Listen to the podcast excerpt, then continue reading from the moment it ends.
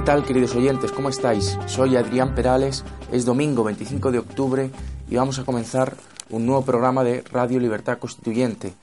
Hoy tenemos el estudio lleno de amigos. Tenemos a David, que nos está ayudando en la técnica, con Daniel. ¿Qué tal? Buenos días. Tenemos también a Erra. ¿Tu apellido es? Biurrum. Biurrum. De Bilbao, que ya han estado aquí otra vez. Muy bien. Bienvenidos. Con su mujer. Y también está Pedro Gallego. Su nombre, ¿Tu nombre es? Charlie. Charlie, sí. Y tenemos en el estudio también a Pedro Gallegos y a Llurena. ¿Qué tal? Buenos días, bienvenidos. Y está don Antonio, claro que sí. pues buenos días amigos. Estoy, como siempre, ilusionado cuando me pongo en contacto con vosotros a través de estos misterios de las ondas. Me ponen ya en las orejas unos auriculares, con lo cual mi expresión de tonto ya aumenta, porque yo cuando veo a las personas con los auriculares en los telediarios y en los me da una tiene una expresión verdaderamente como si fueran teledirigidos por órdenes de otros que están esperando que le den órdenes, que- Órdenes de eh, que le digan, no, incluso le digan, no mire ahora, mira a la derecha, mira a la izquierda. Es decir, que prácticamente, como ha hecho Rivera, que ha recibido clases para ser un líder. Le han dado clases para ser líder. Pues esa noticia vamos a tratar, don Antonio, porque Ah, hoy en el diario El Mundo viene en portada que eh, viene en portada la siguiente noticia: el maestro que enseñó a Rivera a ganar debates. Este maestro es peruano y le hizo campeón en la universidad con retórica. Su Con retórica. Eso es lo que dice. Lo hizo eh, campeón de retórica. Pues debe ser con. Campeón con retórica. A ver, ¿qué, qué es, qué es No, eso? sabemos de qué es campeón, pero de, la lo que materia re- de, de la mate- de la retórica Pero de habría campeonato fuese, de retórica y Pero si- puede ser que fuese campeón de fútbol, pero con retórica. a eso eso es lo que quiero decir que eso de, de retórica bien Campeón de Europa. Su consejo hoy es el siguiente: sigue siendo buena persona. Es Uy. el consejo que le da el maestro de uy, Rivera uy. a Rivera. pues si quieres hablo de ese tema y luego me completas las noticias ¿no? Porque viene una crónica bastante extensa de- dentro del mundo eh, pues mira con las es cosas tan que dice. importante lo que ha seleccionado el propio periódico de, de que el profesor de, retórica el profesor de retórica le ha dado a Rivera es tan diga, continúa siendo una buena persona es tan importante que merece la pena un comentario y luego seguimos con la entrevista la bondad como cualidad del gobernante ha sido buscada y pedida por la filosofía desde tiempos no inmemoriales. En la antigua Grecia, Platón pedía a las buenas personas que se dedicaran a la política y el argumento que daba es para que no ocupen los puestos políticos de mando las malas personas. Figuraros qué argumento más ridículo el de Platón. Pero es que este, este parece aún peor que el de Platón, porque le dice, continúa siendo una buena persona. Bien, supongamos que eso se dice, no digo en Estados Unidos, porque allí la lucha por la, y la competitividad en la empresa, en la economía, en la cultura, en las universidades, en la política, en el arte, en todo. Este de tal naturaleza, que aunque seas una buena persona, tienes que adoptar estilos, medidas, maneras que dominan mejor las malas personas, aunque no lo seas, tienes que adoptar esas para poder triunfar en un mercado tan duro y tan competitivo. Pero en Estados Unidos hay libertad política interna y esa libertad política es real, eso no es una metáfora como es en Europa, que se habla de libertad metafóricamente. Por tanto, vamos a ver qué significa eso de ser una buena persona hoy en España, hoy bajo esta monarquía de partido, hoy bajo esta partitocracia, hoy bajo este estado de partido, hoy bajo esta corrupción. Pues eso es de idiota. ¿Cómo un profesor le puede decir continúa siendo buena persona si te meto en la jaula de los leones? Que están despedazándose no ya las personas, sino unos a otros. Y tú entras allí armado de qué? Dice ah, el profesor de retórica, que es tan inteligente que ha dicho que no, la retórica es una cosa distinta de la oratoria. Bueno, es, tan pedante, tan absurdo esta frase de continuar siendo una buena persona en un estado de partidos, en una monarquía de partidos, cuando no hay garantía alguna de que, no, garantía no, hay seguridad un millón por ciento, quiero decir, un millón. De un millón de casos, ni uno solo en contra de que en España no puede prosperar nada más que la mentira y la maldad y el egoísmo en la vida pública. Porque está basada en eso. La Constitución española no está basada en la bondad, ni en la verdad, ni en la lealtad. Ninguno de sus principios obedece a estas virtudes. Analizar la Constitución es de broma, es reírse. ¿De verdad? Coger la Constitución española y analizarla de verdad, un día lo haré. Es coger, leer los artículos y veréis como todos están pensando en que el político de la partitocracia es un malvado y no se equivoca. En eso es lo único que tiene razón. Es la desconfianza absoluta, con palabras dulces que recuerdan más a la religión que a la política. De manera que en esta oligarquía durísima de partidos, donde la sociedad española se ha dividido en bandas oligárquicas, capitaneadas en el sector económico y financiero por uno, en el sector industrial por otro, en el sector del comercio por otro, y todos dominando a cada sector político que se ocupa de dictar leyes sobre esos temas. Esa es la vida española la vida política y quiere que sea buena persona, que sea una buena persona, pero ¿qué significa buena persona? En primer lugar, una buena persona no miente jamás, pero ni una sola vez. ¿Es que Rivera no ha mentido ya varias veces? No, varias veces no, continuamente. Pero es que la diferencia, porque se está refiriendo todo el artículo, según me ha contado Adrián, se está refiriendo al reciente debate en la televisión en la sexta entre Pablo Iglesias y Albert Rivera.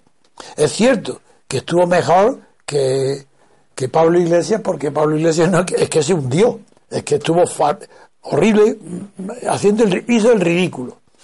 Mientras que Rivera lo que demostró es, uno, que es muy nervioso, que no tiene paciencia para escuchar, y que habla precipitadamente. Y cada vez que la cuestión es delicada porque requiere un estudio previo, dice, ah, no, yo no hago nada sin los expertos, para eso tengo los expertos. No sabe que las decisiones políticas las toman los políticos. Y son los políticos los que eligen a expertos para que puedan eh, argumentar de una manera técnica o mm, específica la decisión que toma el político. Pero Rivera estuvo fatal, no es brillante. Y desde luego, lo que lo presentan en el periódico esta entrevista como eh, que ha estudiado para líder y que ven como líder, eso es ridículo. Un líder no se hace. El líder nace. Y si no roza la media locura, no llega nunca a ser líder. Un líder es, porque la legitimación de un líder no es racional, un líder no se puede preparar para ser líder. Porque entre las tres formas de legitimación de las que trata Max Weber, está clarísimo que el líder solamente está legitimado ni, ni por la tradición ni por la razón, sino por el carisma que desprende. Luego, si no es carismático, no hay líder. Hitler, Mussolini, claro que Franco no, no tenía que carismático nada, pero había ganado una guerra civil. Pues fíjese, don Antonio, le voy a leer algunas de las cosas que dice la crónica porque es una forma de ensalzar eh, la figura de Rivera. Dice, la única diferencia que vi es que al ver se refiere a la diferencia eh, en el debate. Le preguntan al maestro de Rivera qué le pareció el debate. Dice, ambos lo hicieron bien, dice el maestro, cada uno con su estilo. La única diferencia que vi es que al ver, además de demostrar que es un buen político, demostró que ya tiene talla de estadista. Uy, Qué locura. que domina las cuentas, Uy. que sabe explicar lo que implicaría cada medida. Bueno, en primer lugar, antes de seguir, un profesor de Derecho Constitucional no puede saber ni siquiera lo que es la política. No ha oído nunca en España lo que es la política, que es lucha descarnada por el poder, ambiciones tras ambiciones. No sabe lo que... ¿Qué, qué tiene que ver la política con las tonterías que dice este hombre? Eh, Que lo aficionado al constitucional, creo, además, ¿no? Se lo dice más adelante, sí. Bueno, es igual. Pero ¿cómo que...? Que su especialidad era el derecho constitucional y que desde el primer momento vi que era muy trabajador, muy disciplinado, que tenía alma de líder. ¿Cómo puede ser especialista en derecho constitucional en España nadie de la Constitución española? Pero si eso no tiene de Constitución nada. Pero si la Constitución española es un eh, es un verdadero mar de confusiones, de, de locuras contrarias a toda realidad. La Constitución española no se cumple, ni se puede cumplir, si está hecha como un pretexto ideológico. Es ideología pura, no es, todo mentira, es contraria a la realidad. Porque las ideologías, una parte de la ideología es verdad, pequeña, una parte pequeña es verdad. Y la ideología consiste en agrandar, en trasladar esa verdad a la totalidad de lo que se expresa en la ideología. Y es verdad lo que dijo Carlos Marx, que la ideología es un velo que oculta esa transformación de lo parcial en general. Pero la Constitución española, pero habráse visto barbaridad semejante. Bueno, es que no sabe ni Rivera ni su profesor que ya en la Declaración Universal de los Derechos del Ciudadano, el artículo 9, párrafo 16, dice exactamente, no hay constitución sin separación de poderes. Pero ¿qué es lo que creen estos, este, este Rivera o su profesor? Que la constitución constituye algo que, decime la española, ¿ha constituido a España? No, estaba constituido, antes de la constitución existía. Aunque ahora los catalanes digan que España no. Bien. ¿Ha constituido al Estado? No, antes de la Constitución existía el Estado con Franco, con la República y con la monarquía antigua, la borbónica y la austriaca. ¿Qué ha constituido entonces? ¿Por qué se llama Constitución? ¿Qué es lo que ha constituido si no ha constituido ni a España, ni al Estado, ni a, ni a la nación? ¿Ha constituido la libertad política? No, porque en España no hay libertad política. La prueba es que lo que hay, las libertades que hay, fueron otorgadas desde arriba mediante un texto que llamaron constitucional, redactado en secreto por una comisión de unos cuantos partidos, de unos cuantos muy pocos, y luego ofrecida al pueblo español para que la aprobara en referéndum, sí o no. Ninguna diferencia con los sucesivos referéndum que realizó Franco, para que dijeran sí o no. Igual, lo mismo. ¿Eso tiene valor? ¿Jurídico? Sí, claro, porque lo aplican el ejército, la policía y los jueces. Valor moral, cero. ¿Cómo puede, se puede ser buena persona si está aplicando una constitución falsa? Eres buena persona si engañas a tus ciudadanos como líder político para decirle que esa constitución es una maravilla y que tú estás estudiando la constitución esa para aplicarla. Pero ¿cómo es ser buena persona si lo que estás es dedicado a mentir permanentemente a los españoles? Esto es una vergüenza. De Rivera, por supuesto, y del profesor no digamos. Claro que yo vi el debate en la sexta y demostró uno, Pablo Iglesias, que es un pobre hombre, ignorante, que no sabe nada, y que estuvo muy, él dice que estuvo mal porque estaba cansado, porque no podía pensar estando cansado. Figúrate que se, no se pudiera pensar cuando se trabaja. Pues, Entonces, el mundo entero del trabajador que termina cansado, de ahí no puede salir nadie que piense. No digamos de, la- de las personas que han trabajado con su cabeza, de abogados, médicos, profesionales. No, no, si están cansados, pues no, no piense. Que, no pueden pensar. Eso dice el cínico de que estando cansado y no pudiendo hablar en la sexta, hoy dice que va a ganar las elecciones. Cuando las encuestas ya le dan el 9% o menos. Y, sí, y dice que va a ganar las próximas elecciones generales, que va a ser el presidente. Ese es, eso es porque está cansado. Bueno, eso en cuanto era tan fácil estar bien entre él. ¿Qué hizo Rivera? interrumpir a Pablo Iglesias imitando a Pablo Iglesias. A ver quién era campeón, que es lo que habla. Si él organizaba campeonatos, dice ese artículo, de oratoria. Que además no es lo importante. Dice, no, no. El profesor ha dicho, cuidado, que lo importante no es la oratoria, es la retórica. Pero es que forma parte de la retórica la gramática. Y es que tú sabes hablar español, Rivera. ¿Pero qué hablas tú? Si tú hablas igual que Suárez, desde, desde la distancia. No, pero eso es culpa del profesor, porque fíjese, le preguntan al profesor, dice, eh, que a él siempre le gustó estar en la sombra, preparar a grandes eh, oradores en la trastienda, desde la elegancia. Desde, ahí está, punto. Eso es lo que le han enseñado. Que no es con elegancia, es desde la elegancia. ¿Qué es la elegancia? Pues el reino platónico de la elegancia. Hay una elegancia que está en el mundo de las ideas como la justicia, la verdad, el caballo, el ciervo, la mujer, el hombre, son ideas. Y luego lo que nosotros vemos, eso son copias imperfectas de esa idea. Eso es platónico puro. Entonces, desde esa idea, nos hacemos luego, ese caballo es bonito o feo, pero que hay una idea de referencia al caballo que es anterior a la existencia real. Eso es platonismo.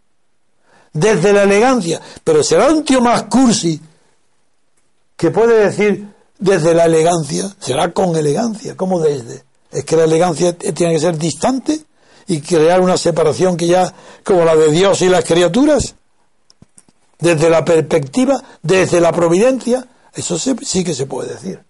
Y luego confiesan al final que el defecto de Rivera son los nervios. Dicen los nervios. Menos mal que lo reconoce el profesor. Los nervios eran el principal problema de Rivera y de sus compañeros. Pues no lo ha dominado.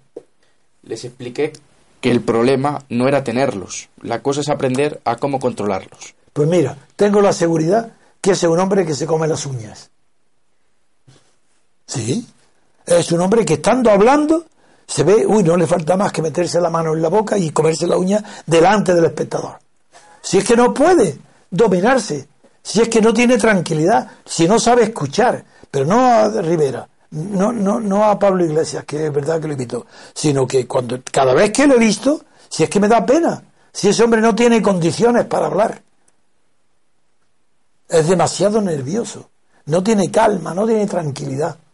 Está haciendo, como él mismo, unas oposiciones permanentes, porque quiere vencer, quiere ser campeón de oratoria. Pero ¿qué tiene que ver? ¿Cómo campeón de oratoria?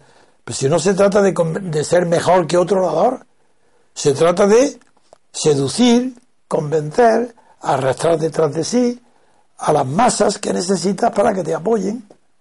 Pero eso no se, eso no se consigue mediante, con el dominio de la oratoria o la retórica, porque ni, ni Hitler ni Mussolini eran teatrales, exagerados, empleaban técnicas propias de, de la exageración y del teatro, aquello que Shakespeare criticó a sus propios actores en Hamlet cuando prepara aquella escena y, los consejos que le da la compañía es que hablen con naturalidad, no con teatralidad, que no exageren ni levanten la voz ni hagan gestos ampulosos, como Hitler y Mussolini sobre todo. Eran teatrales. Y eso es, y este Rivera, ¿qué quiere aprender? ¿Qué? ¿Aprender el arte de Hitler y de Mussolini? ¿Para ser líder? Pero si el líder es una consecuencia de un carácter, no un aprendizaje, se puede ser jefe y está aprendiendo a ser jefecillo, ni jefe. Pero como admite como intocable, como sagrado el texto de la Constitución, ¿por qué entonces quiere reformarlo en algunos extremos pequeñitos? Si es tan perfecto, Dios es perfecto, ¿no es verdad? Entonces, ¿por qué quieres corregir a Dios? Si vosotros estáis pendientes de la Constitución como si fuera Dios. No, no. Dime alguna otra frase y verás lo ridículo que es si yo ni lo puedo leer. Pero dime, Adrián, algo fácil verás. Esto lo ha dicho usted antes, pero dice, ¿cuál fue su primer consejo? Que no tenían que hacer oratoria, sino retórica, que es el arte de convencer hablando. Como soy profesor de Derecho, mi función es formar juristas, que pueden convencer a un jurado. Formar juristas, ¿eh? Cuidado. No formar abogados ni leguleyos. Este profesor es un ignorante total. Un jurista, cualquier cosa. Un jurista es el que quien comprende el espíritu de las leyes, la finalidad social de las leyes, no quien estudia el texto de la ley bien literal o bien con arreglo a los distintos métodos de interpretación de una ley. Ese, ese es el abogado. Ellos, juristas, pero si no saben lo que es la diferencia entre jurista y abogado, ni entre ah, simple abogado y leguleyo, si no lo sabe. Pero él trabajó en la Caixa tres años como abogado. No, sería como funcionario a sueldo. Porque un abogado no puede trabajar a sueldo de nadie. Para ser abogado tienes que ser independiente. Si estás bajo el sueldo de una empresa, ya, ya, no, eres abogado, ya no eres abogado, eres leguleyo. Porque estás haciendo que la empresa te diga eh, tienes que hacer al servicio de la empresa, tenga o no tenga razón, todo lo que sea. Y te especializas en rutinas. Que ese profesor es un pobre profesor. Y naturalmente que Rivera es un pobre político, eso es evidente. No vale nada. Es verdad que no es tan, no es tan cínico ni tan presumido como Pablo Iglesias, no es tan provocativo. Pero ya lo digo, lo único que le falta en las televisiones es que aparezca en las televisiones hablando y mordiéndose las uñas a la vez. Pues don Antonio, si quiere, pasamos a otra noticia. Sí, sí. Pasamos a otra. There's an old man called Mississippi. That's the old man that I'd like to be. What does he care if the world's got troubles? What does he care if the land ain't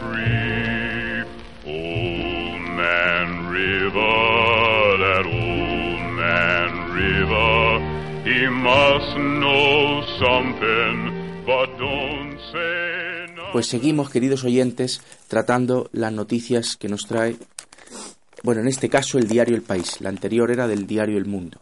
Dice en su página 8 el diario El País en internacional. Estados Unidos forja un acuerdo para frenar la tensión entre israelíes y palestinos. El secretario de Estados Unidos, el secretario de Estado de Estados Unidos, John Kerry, anunció ayer en Amán que el gobierno de Israel ha aceptado la colocación en la explanada de las mezquitas de Jerusalén, que es el tercer lugar sagrado del Islam, aceptó la colocación de cámaras de, videovi- de videovigilancia que administrarán israelíes y jordanos.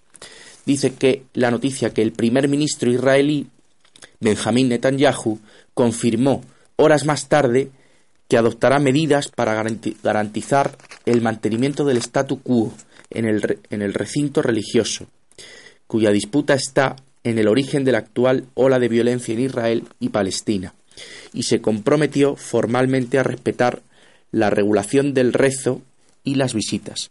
Don Antonio, eh, ¿cómo valora este triunfo de Estados Unidos en política internacional después de eh, que hasta ahora todo han sido fracasos? bueno, Pues, no todos, pero exactamente. sobre todo en Siria. tras los fracasos continuos de la política internacional de Estados Unidos en los últimos tiempos, sobre todo desde que el secretario de Estado John Kerry dirige esta política exterior, es normal que dentro de Estados Unidos se presente eh, la noticia de un acuerdo rápido entre palestinos, israelitas y jordanos para que se frene la tensión, como dice el título, pero sobre todo para restablecer algo de esperanza y tranquilidad en el ardiente conflicto Israel y palestino, pues es una noticia que hay que valorarla. Sobre todo, en comparación, aquí claro, el tema ha sido eh, el apoyo decidido que ha dado el monarca de Jordania, desde Amán. A Netanyahu, Netanyahu ha sido entrevistado por Kerry en Berlín. Y han logrado un acuerdo gracias a la intervención directa y decidida de Jordania. ¿Por qué? Porque ya lo- el conflicto de las mezquitas, de la explanada de las, de las mezquitas, ya viene arrastrado desde que se alcanzó y, y siempre ha estado en un- una situación de paz inestable y estaba regulado por lo que se llama Guardianes de Al-Aqsa, una organización integrada por mujeres musulmanas que protestaban contra la presencia de judíos en el noble santuario según los musulmanes, como es llamada la explanada de las mezquitas en la tradición islámica. Pues bien, con la garantía del, del respeto al statu quo y garantizado por el monarca de Jordania, se ha celebrado, se ha renovado y celebrado como un verdadero triunfo de la diplomacia de Estados Unidos en la zona.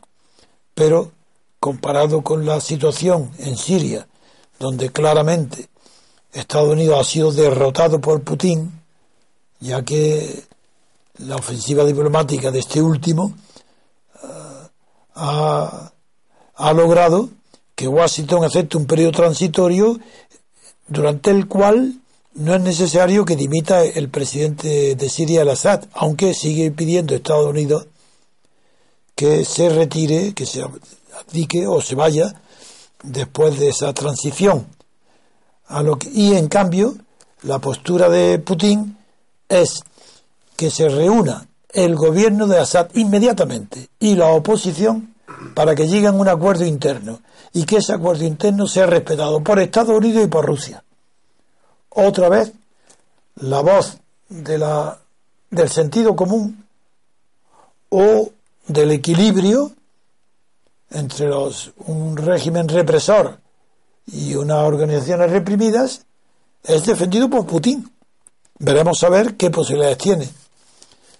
A Estados Unidos sería eso prácticamente renunciar a que se vaya al Assad y como las presiones de la oposición con Estados Unidos han sido tan grandes y los fracasos anteriores tan llamativos, es difícil que la iniciativa de Putin pueda ser aceptada por Washington.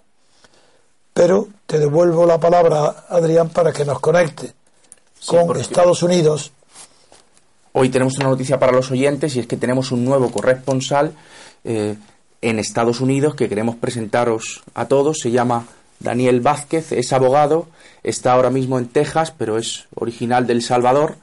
Y eh, Daniel, eh, queremos que te conozcan nuestros oyentes. ¿Cómo estás? ¿Y por qué eh, cree que puede defender los intereses de la verdad a través de nuestra emisora? Daniel, cuéntanos. Pues es un gusto saludarlos a todos y como ya nos enseñó don Antonio, no digo todos y todas, sino todos y, y ya está. Así de que, y, para mí es un gusto saludarlos y estar en contacto con ustedes en vista de que, eh, como me preguntaba don Antonio, este, con respecto a la verdad, pues eh, encontramos en el despliegue del análisis de los conceptos que analiza don Antonio, eh, tanto jurídico como filosófico, para aquellos que aspiramos, eh, que nos gusta la filosofía este, en cuanto a análisis y a la búsqueda de la verdad, la búsqueda de la libertad, este, encontramos en los contenidos de los escritos de don Antonio este una fuente entonces este así como yo algunos colegas míos eh, yo soy de origen salvadoreño como dijo Adrián este y vivo en Texas, este nos nutrimos de los audios de podcast de Radio eh, Libertad Constituyente y de sus escritos eh, que él nos hace llegar por medio de Google y Amazon.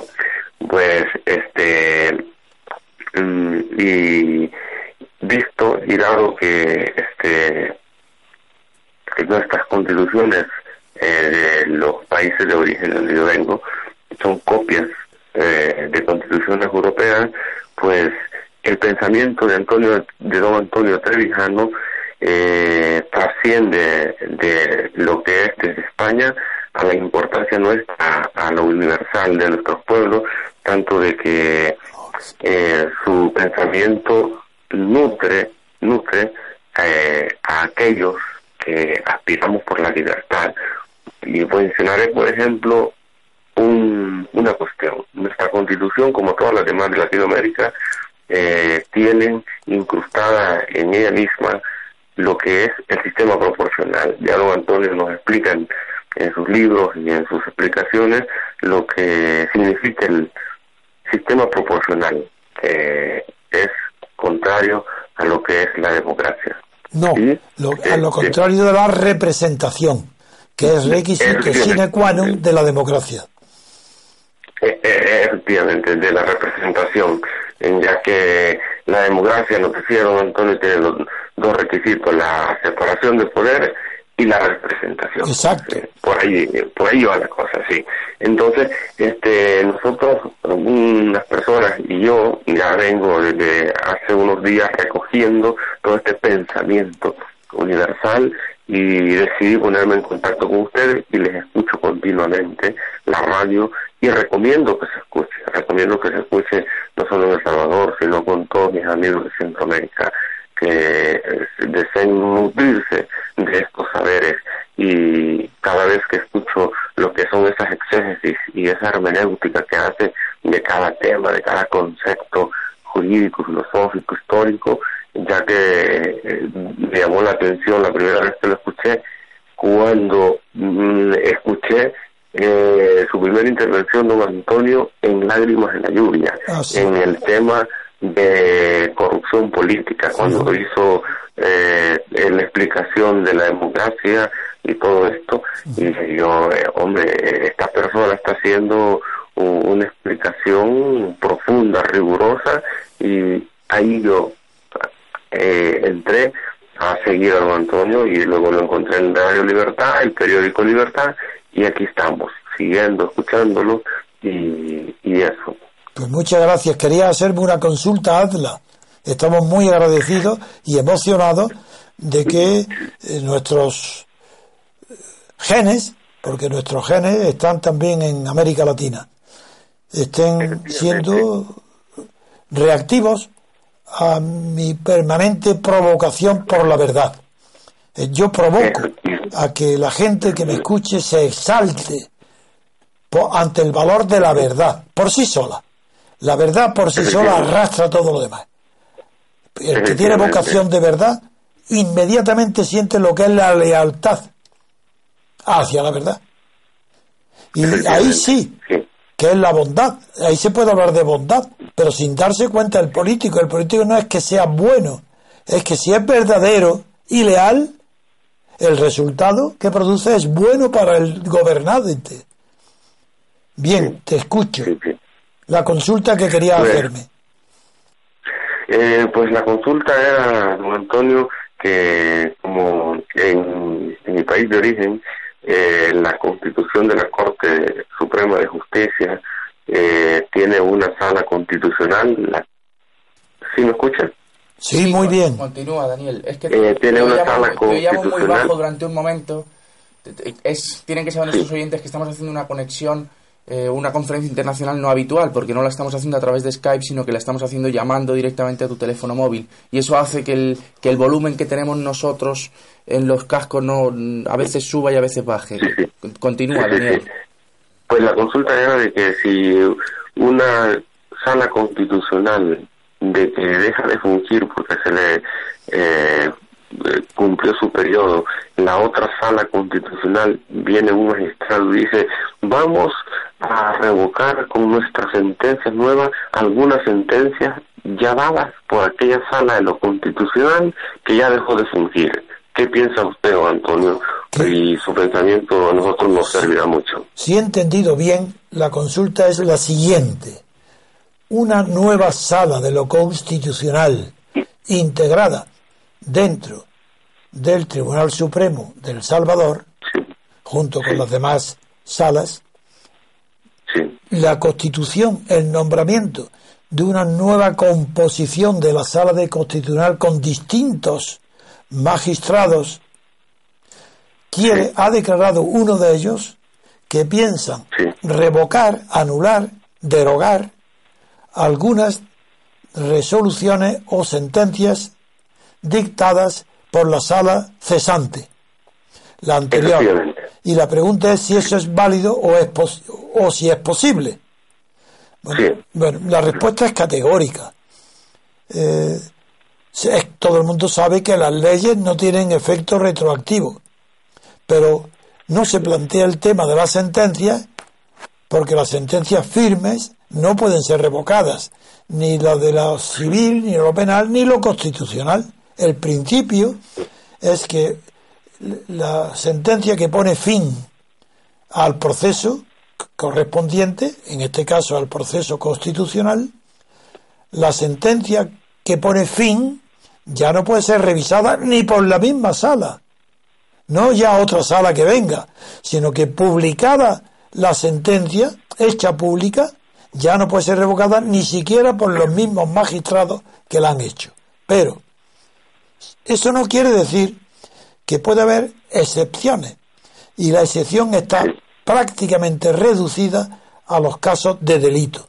Por ejemplo, si la sala dicta una eh, resolución, como se llama en España, o una sentencia, pero en España se llama resolución porque el Tribunal Constitucional no forma parte del orden judicial, jurisdiccional, sino que es un tribunal aparte político, es otra jurisdicción. Por eso, por eso no se llama sentencia, se llama resolución.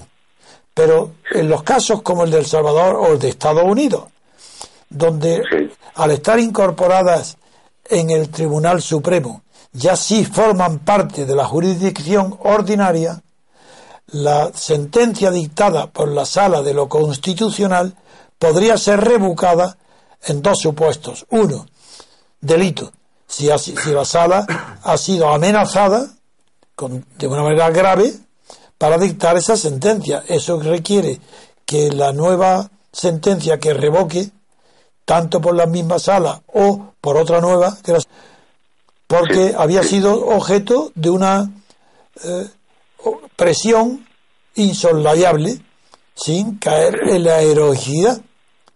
Uno, ese motivo podría ser anulada y sustituida por otra nueva cuando el peligro haya desaparecido. Si la amenaza desaparece, pueden. Y entonces no prescribe, mientras la amenaza dure, no prescribe la acción para revisarla y, y sustituirla por otra nueva. Uno. Dos, muy raro, pero tampoco es imposible de construir si se ha cometido un error de hecho que las pruebas de ese error pudieron haber sido tenidas en cuenta en el momento en que se dictó la sentencia. Porque si son pruebas que solo aparecen después de publicada la sentencia, tampoco se pueden traer a un nuevo juicio. Esas son las dos únicas excepciones que se pueden contemplar para poder revocar una sentencia de un tribunal constitucional. Sí, sí. Bien. Pues, pues muy bien la explicación, ¿no? Me ha quedado bastante claro la situación y pues eh, era un tema que se estaba discutiendo en estos días por colegas de, de origen del mismo país donde yo soy y claro, este era un los temas constitucionales son temas. No, yo te autorizo, te autorizo, aunque de ellos, si quiere y te es útil, puede usar mi nombre, diciendo que me ha hablado conmigo. Es más, yo te pido de verdad que lo que pueda hacer en El Salvador eh, o en otros países para organizar, no solo estar de acuerdo y, y interconectado con nosotros, sino para constituir en El Salvador un movimiento de de república constitucional paralelo al nuestro, te ayudaremos completamente, no solo con teoría y con conferencias y con teléfono, sino que incluso con personas que pudieran tratar vuestro asunto para organizarlo, ya que una ley, una, una teoría pura de la República Constitucional es un descubrimiento universal. Eso vale para todos los pueblos. Pero sobre todo yo pienso que para los pueblos de Latinoamérica del Sur, América del Sur y Central, me parece que es que es, responder como anillo al dedo lo que ella falta y lo que no puede dominar, que son esos ciclos de revoluciones, antirrevoluciones, que todas están basadas en la demagogia y la falsedad. Porque Efectivamente, efectivamente, sí, sí. Decías, Daniel, que el sistema en El Salvador es un sistema eh, proporcional, aunque la república allí es presidencialista. No si no lo puedes contar. Sí, este, eh, es una república eh, en teoría, pero realmente es una constitución tan llena de vicios porque en nuestros países siempre han copiado y han copiado mal y copiaron tan mal de que eh, pusieron en la constitución de que el sistema electoral es el sistema proporcional, literalmente, literalmente, así como eh, otros grandes errores que en, en, las escuchas de don Antonio nos quedan claros los que lo escuchamos, eh, de que dice, por ejemplo, más adelante otro error de tantos errores que tiene la constitución salvadoreña, eh, dice, dentro de los derechos del ciudadano, dice, está el derecho al voto y abajo dice, dentro de los deberes del ciudadano está el voto, o sea, el voto como derecho aparece y aparece como deber. Y don Antonio un día nos explicaba, yo lo transporté a mis amigos, de que el voto, un derecho, el voto, perdón, o es un, o es un derecho o es un deber, pero es un derecho, nos decía don Antonio, si no me acuerdo, y no puede ser a la vez un derecho y a la inversa un deber. Correcto. Es solamente un derecho. Correcto. Entonces, esa explicación que nos daba yo la escribí y, la transmití por correo a mis amigos y le puse abajo este como fuente bibliográfica escuchar a don Antonio Lejano en podcast o leer este artículo de Teoría Pura de la República y eso fue lo único que puse. Y me lo tomaron a bien y bueno por ahí se van regando esas semillitas y, y, todo eso. Entonces eh, y cada vez de que abrimos la constitución un grupo de personas que escuchamos podcast, pues encontramos de, a la luz de los aportes del pensamiento de don Antonio Trevijano a la filosofía del derecho, a la filosofía política y al derecho mismo, encontramos que a la, a la luz de ese pensamiento vamos haciendo un análisis de nuestra constitución, que es este, mm, como le digo, de los escritos de teoría pura de la República y su pensamiento eh, paradigmático, ejemplar, para nosotros poder hacer un análisis de nuestra realidad constitucional y política. Mira, eh, tanto me emociona tus palabras que te voy a decir lo siguiente. La mención que hace a las elecciones por el sistema proporcional en vuestra constitución eso es un hecho que antes no se producía.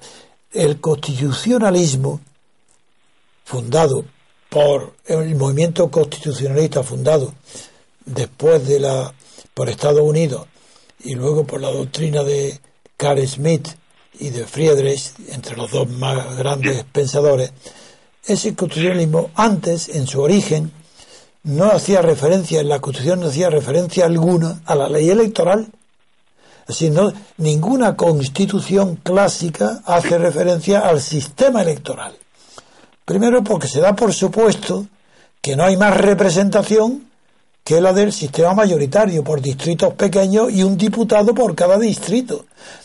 Es decir, el sistema no uninominal. Pero antiguamente no se mencionaba en la Constitución ningún criterio para regir la ley electoral. Pero vino la República de Weimar, después de haber sido derrotada en la Primera Guerra Mundial, porque participó Estados Unidos también en ella, con, cuando estaba de presidente Wilson y sus 14 puntos de Tratado de la Paz. Entonces, la República de Weimar, que nace a consecuencia de la derrota de Alemania en esa guerra, por primera vez en la República de Weimar se plantean dos temas que antes no estaban en las constituciones. Uno, que se nombra a los partidos políticos. No es que se nombre, sino que se hacen el eje de participación en la política de los ciudadanos a través de partidos, con lo cual nace el estado de partidos. El germen está ahí ya en la República de Weimar. ¿Por qué lo hacen? Porque el vencedor, que es el mismo de la de Segunda Guerra Mundial, está más tranquilo si controla al vencido a través de los partidos que no, eh, con mil, dos mil, tres mil eh, representantes uninominales. Para el vencedor controla al vencido si éste tiene sistema de listas, cerrada o abierta da igual. el segundo, así que la primera novedad fue que las constituciones anteriores a Weimar ni mencionaban a los partidos políticos, ni mencionaban la ley electoral. Estas dos novedades están relacionadas una con la otra, porque persiguen, por un lado, hacer obligatoria la participación política del ciudadano, obligatoria a través de algún partido. Sí. Segundo, ley electoral proporcional, porque es controlable por las potencias que quieren dominar el mundo, pero que ellos en sí mismos no lo aplican. Estados Unidos sería un escándalo en Estados Unidos que, en la, que se le diera rango de una, que fuera una enmienda constitucional. Es que no podría, porque chocaría con toda la Constitución. No podría aceptar ni el sistema proporcional, pero es que ni podría tampoco hacer obligatoria la participación política a través de partidos políticos. Ahí tenemos el ejemplo permanente. No hay elección a la presidencia de Estados Unidos que algún obside, un, millonario normalmente extravagante o vanidoso, se presente sin, sin tener ningún partido. Y lo hace para eso o no lo hace, se presenta su, como persona. Fijaros, me gustaría leeros el artículo 85 de la Constitución de Salvador porque dice exactamente eh, eh, trata sobre esto de lo que estamos hablando y, Daniel creo que te puede dar paso para poder hacer un comentario. Y es que dice este artículo que El Salvador es un país con un sistema político pluralista que se expresa por medio de sus partidos políticos, los cuales son los únicos, leo, los únicos instrumentos para la representación del pueblo. Un horror, un horror. Eso es peor que una dictadura. Es una oligocracia, una oligarquía de partidos. Eso constituye el Estado de partidos. Eso es un vergonzoso. Eso es humillante para los salvadoreños. Es un horror. Sí, sí.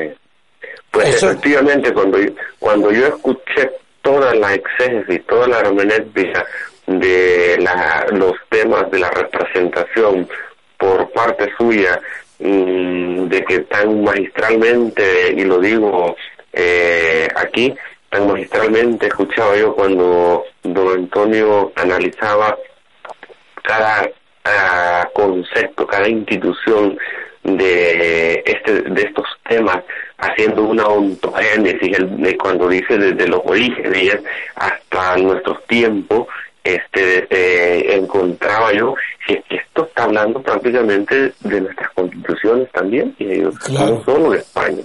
Entonces dije yo esto dice aplica aquí también porque ese régimen ese estado de partido del cual nos hablaba eh, y nos sigue hablando usted se encuentra diseminado en todas estas constituciones americanas. Eso ha sido consecuencia del resultado de la última guerra mundial, donde Alemania e Italia fueron sometidas al régimen que aprobaron dos generales estadounidenses, Eisenhower y el general Marshall. Primero, tenéis que saber que el general Marshall llegó a Europa después de fracasar en China, donde no pudo contener. Llegó a París, se instaló en París por, por decisión de Truman, del presidente de, de Estados Unidos, después de haber fracasado en su intento de contener o evitar el comunismo en China. Eso fue Marshall.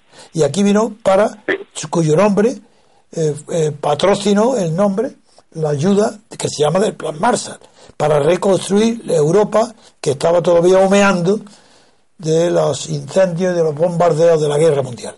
Y el otro, Eisenhower, el vencedor de la guerra, también estaba instalado su cuartel general en París. Y por ahí desfilaron los llamados también por ellos, desde luego, no hace falta que los que, su los fracasados, los jefes de los partidos que fracasaron, o los últimos dirigentes de los partidos que fracasaron para detener la marcha irresistible de Hitler y de Mussolini. Mussolini primero, Hitler después.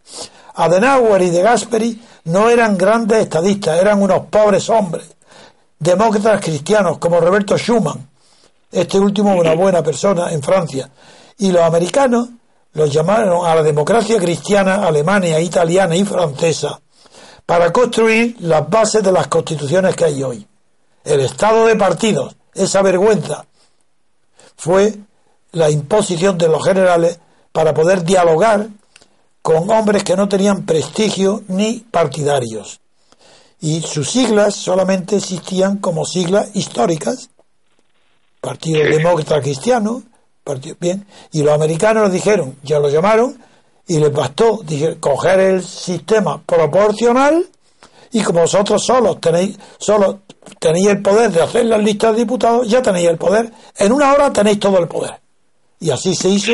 Las constituciones de Europa obedecen a ese principio de encontrar negociadores inmediatos en Europa para repartir el plan Marshall y para eh,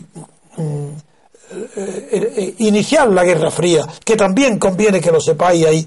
La Guerra Fría fue debida a un error monstruoso de Truman y de Eisenhower. Porque cuando vino el, plan Marshall, llegó a España con ese plan Marshall y la reconstrucción europea, Stalin pidió entrar dentro, puesto que las poblaciones sometidas al régimen soviético habían aportado más de 50 millones de muertos y unos destrozos espantosos. El mayor daño de la guerra mundial lo sufrió la Unión Soviética. Bien, y entonces pidió entrar en la eh, en, la plan Marshall y ante la negativa ahí empieza la Guerra Fría. Eso hay que saberlo. Y, y es quien dude de mis palabras que lea las memorias del secretario, del primer secretario general de la OTAN que fue ministro belga, señor Spack, que lea la memoria. Ahí es donde yo lo he leído y por tanto lo repito, porque para mí es un hecho fundamental que explica la decadencia de Europa, la imposibilidad de que hoy Europa esté presente en el mundo internacional y de que hoy pues, el, el sistema proporcional haya invadido todas las constituciones europeas y también todas las de los países de América del Sur. Daniel, central. Daniel, pero creo que hay algo que eh, es plausible de la Constitución del Salvador. Corrígeme si me equivoco. El órgano ejecutivo, el poder ejecutivo en Salvador, eh, es elegido por un periodo de cinco años y que no es renovable. Y, es, la, república, y la República es presidencialista. Entonces, eh, se define así el sistema político salvadoreño. ¿Se elige el presidente por sufragio universal directo? Esa es mi pregunta. Si eh, se autodenomina como república presidencialista y si es coherente, si es si eh, la elección del, del presidente de la república es por sufragio universal. La verdad que sí, eso sí, esa esa parte eh, que copiaron, porque todo todo es copia todo, entonces este esa parte que copiaron no sé este, dónde la habrán copiado, pero la copiaron a mi manera bien, eh, se elige el presidente cada cinco años de manera universal, directa, separado de los de los diputados. Pero ¿quién puede presentarse presidente? Ah, ahí está, solo lo pueden presentar, solo pueden presentar ahí está la políticos. es ahí la trampa, de que tienen que ser eh, propuestas de los partidos. Ya está. el otro eh, artículo. Esa es la partitocracia, ahí está. Sí, sí.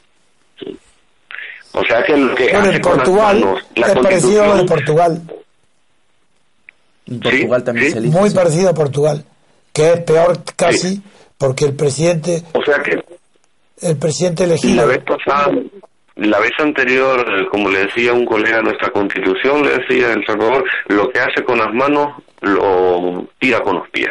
Está bien hecho, dicho, porque lo de Portugal se basa en que el presidente de la República también es elegido por los partidos en sufragio universal directo, pero solamente tiene poder sobre el ejército. Y para nombrar el primer ministro teniendo en cuenta el resultado de las elecciones legislativas entre los partidos. Es decir, que es peor incluso que la partitocracia. Sí, sí, sí, sí. El último, el último, no, sé si les quito mucho tiempo no, eh, para esto. El último, porque este es de carácter filosófico jurídico, el último artículo que agregaron, eh, si no mal recuerdo, entre la década del 2000 para acá. Eh, ¿En qué país? ¿En qué país? En, El Salvador, el ah. último artículo que agregaron fue el número uno que dice que el Estado reconoce a la persona humana como origen y principio del mismo, algo así. No sé si lo tiene ahí en Google a la mano pues vaya, Vaya, vaya descubrimiento, ¿eh? qué maravilla. Eso merecería el premio Nobel de, de zoología, porque claro, que descubrir que la persona humana es, ¿qué dice? ¿Cómo dice? La, el origen y principio. ¿Cómo dice? No la oye. Me parece que hemos perdido la conexión. Ay, qué pena. No, no, yo le escucho, le escucho, ¿Pero qué, dice la Constitución en uno? Que la persona humana es... El, el origen y principio del Estado. Uy. Es decir, que sin persona humana no hubiera habido nunca Estado. Ni, ni tampoco fin, porque está anunciando el fin del Estado. Origen y fin. Pero fin de finalidad, de destino o, o determinación histórica. No se sabe. Pues, Eso pues está dictado por la ignorancia, el equívoco y el desconcierto de no saber lo que se dice. Eso es pura literatura, pura nada. Eso es y cero es igual. Además, una buena constitución no tiene que contener definiciones, porque para que una constitución sea respetable, cada uno de sus artículos tiene que poder ser aplicado por un juez local de primera instancia, porque es la ley de ley. Claro, si, en un pleito corriente un litigante alega un determinado artículo del tema que sea administrativo, civil, mercantil, y el juez considera que el artículo que alega entra en contradicción con una norma constitucional, está obligado a dictar sentencia diciendo que esa norma viola el Tribunal Constitucional. El que ha perdido el pleito lo recurre en segunda instancia y la audiencia o la segunda instancia, si acepta la amonestación del juez que ha dicho no, eso viola la Constitución, pasa a la tercera y última instancia que es el Tribunal Supremo donde está la sala de lo constitucional. Si no tiene ese camino, es mentira ni hay constitución, ni hay sala constitucional, ni hay proceso constitucional. Eso es imposible. Eso lo dijo Tocqueville en su visita a Estados Unidos en los años 30, sí. Ahí dice que lo que más le impresiona es que un juez de primera instancia pueda aplicar directamente en su sentencia una norma del, de, de la ley constitucional. Eso es maravilloso. Y si no es así, es que no hay constitución no es verdad. Y por otra parte, como ha hablado de la separación de poderes, si no hay separación de poderes, no hay constitución. Eso como antes La constitución es para separar poderes. recuerdo el artículo 16. Sí. Párrafo 9. no recuerdo, artículo 16 de la declaración... del derecho del ciudadano, de la Revolución Francesa. Por tanto, posterior a la Constitución de Estados Unidos. Sí, sí, sí. Muy bien. Pues, pues, Daniel, tendremos nuevas conexiones contigo. Y esperamos ansiosos tus noticias sobre a ver que entre tus compañeros y tus eh, antiguos colaboradores en Salvador, a ver si están contentos de que ayudemos a que la verdad, la lealtad, la honestidad puedan llegar también a una constitución en El Salvador. Efectivamente, yo eh, los tendré informados de todo este intercambio de ideas que tendremos con ellos y este ya yo les iré informando por medio de, de Adrián. Estaremos en contacto y quiero manifestarles que ha sido, eh, don Antonio, ha sido el enlazar con usted y con todos sus seguidores de su pensamiento.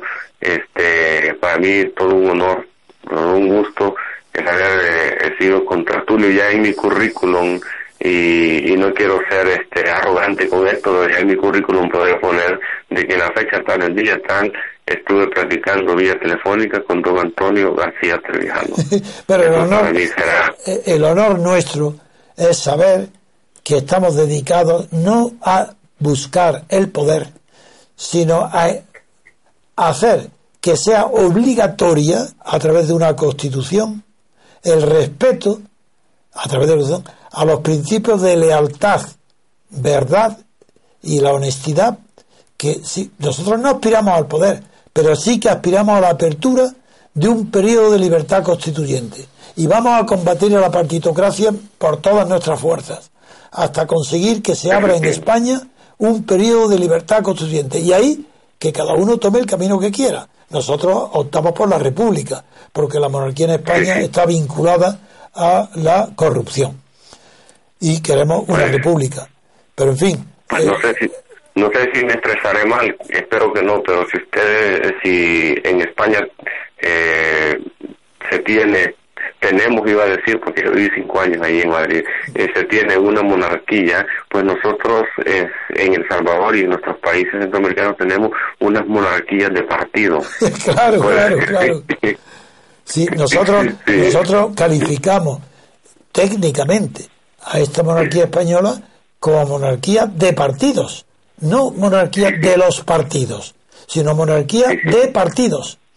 En vez de Estado de partidos, que es la expresión de la jurisprudencia alemana constitucional, aquí decimos sí, Estado de partidos, pero también monarquía de partidos. Efectivamente, efectivamente. Pues bien, ha sido un gusto y este reiterado eh, el estar con, con ustedes y seguiremos en contacto. Muy bien, Daniel. Pues muchas gracias, queridos oyentes. Espero que les haya gustado el programa. Y que no espere que lo llevemos. Cuando él crea que tiene noticias importantes de Estados Unidos, sobre todo, que transmitirnos, que nos llame para decir que quiere transmitir o comentar determinada noticia. Ya estamos en conexión con él, así que no lo va a poder transmitir. Pues muchas gracias, queridos oyentes, y hasta mañana.